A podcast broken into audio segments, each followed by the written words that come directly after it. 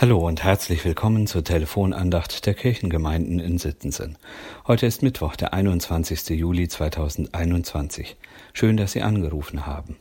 Wenn Sie mögen, schlagen Sie doch schon mal Ihr Gesangbuch unter der Nummer 166 auf. Dann können Sie nachher gleich mitsingen. Vor rund 33 Jahren lernte ich in einer Schreinerei einige neue Menschen kennen. Im Handwerk sprach man sich mit Vornamen an, und manche hatten auch einen Spitznamen. Der Seniorchef, den ich nur noch vom Hörensagen kennenlernen durfte, wurde ABBA genannt. Das bezog sich nicht etwa auf die schwedische Musikgruppe, die damals noch in den Charts war, der Spitzname hatte wohl eher Bezug zu dem aramäischen Wort für Vater, frei übersetzt in die deutsche Umgangssprache also Papa. Es gab einige Geschichten zu dem Firmengründer, für den nicht nur die Firma sein Kind war. Mittlerweile war der Betrieb in die dritte Generation übergegangen. Rudolf der Dritte hatte das Sagen und der gute alte Abba lebte nicht mehr. Dafür aber die Geschichten, die sich um ihn rankten. Eine der Geschichten hing mit dem Spitznamen von Erich zusammen. Man nannte ihn Hirr. Das ist das Wort im hessischen Platt für höre.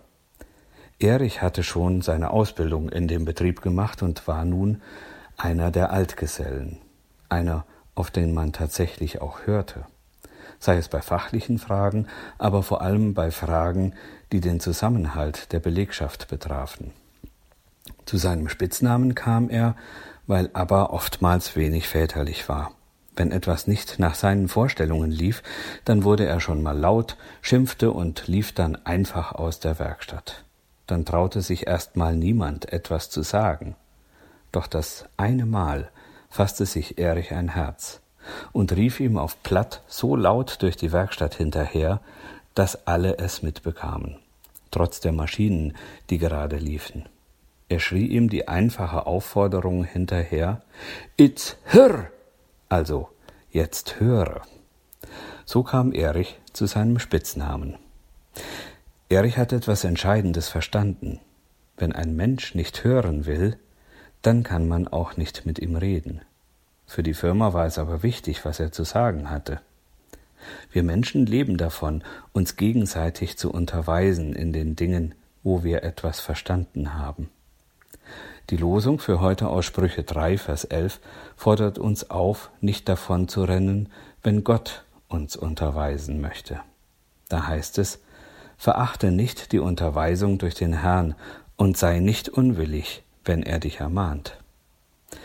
Ich würde sogar einen Schritt weiter gehen. Nicht nur bleiben, um unterwiesen zu werden, sondern die Unterweisung aktiv suchen. Doch wie unterscheide ich die Dinge? Die, die aus meinen eigenen Gedanken entspringen oder aus anderen weltlichen Ideolo Ideologien? Da hilft uns der Lehrtext aus Jakobus 3, Vers 17.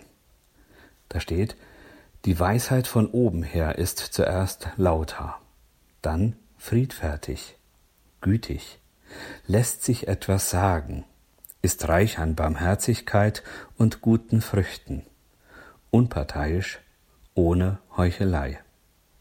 Spannend finde ich, dass die Weisheit von oben her sich etwas sagen lässt. Ich glaube, das macht Menschen barmherzig, und trägt dann auch gute Früchte.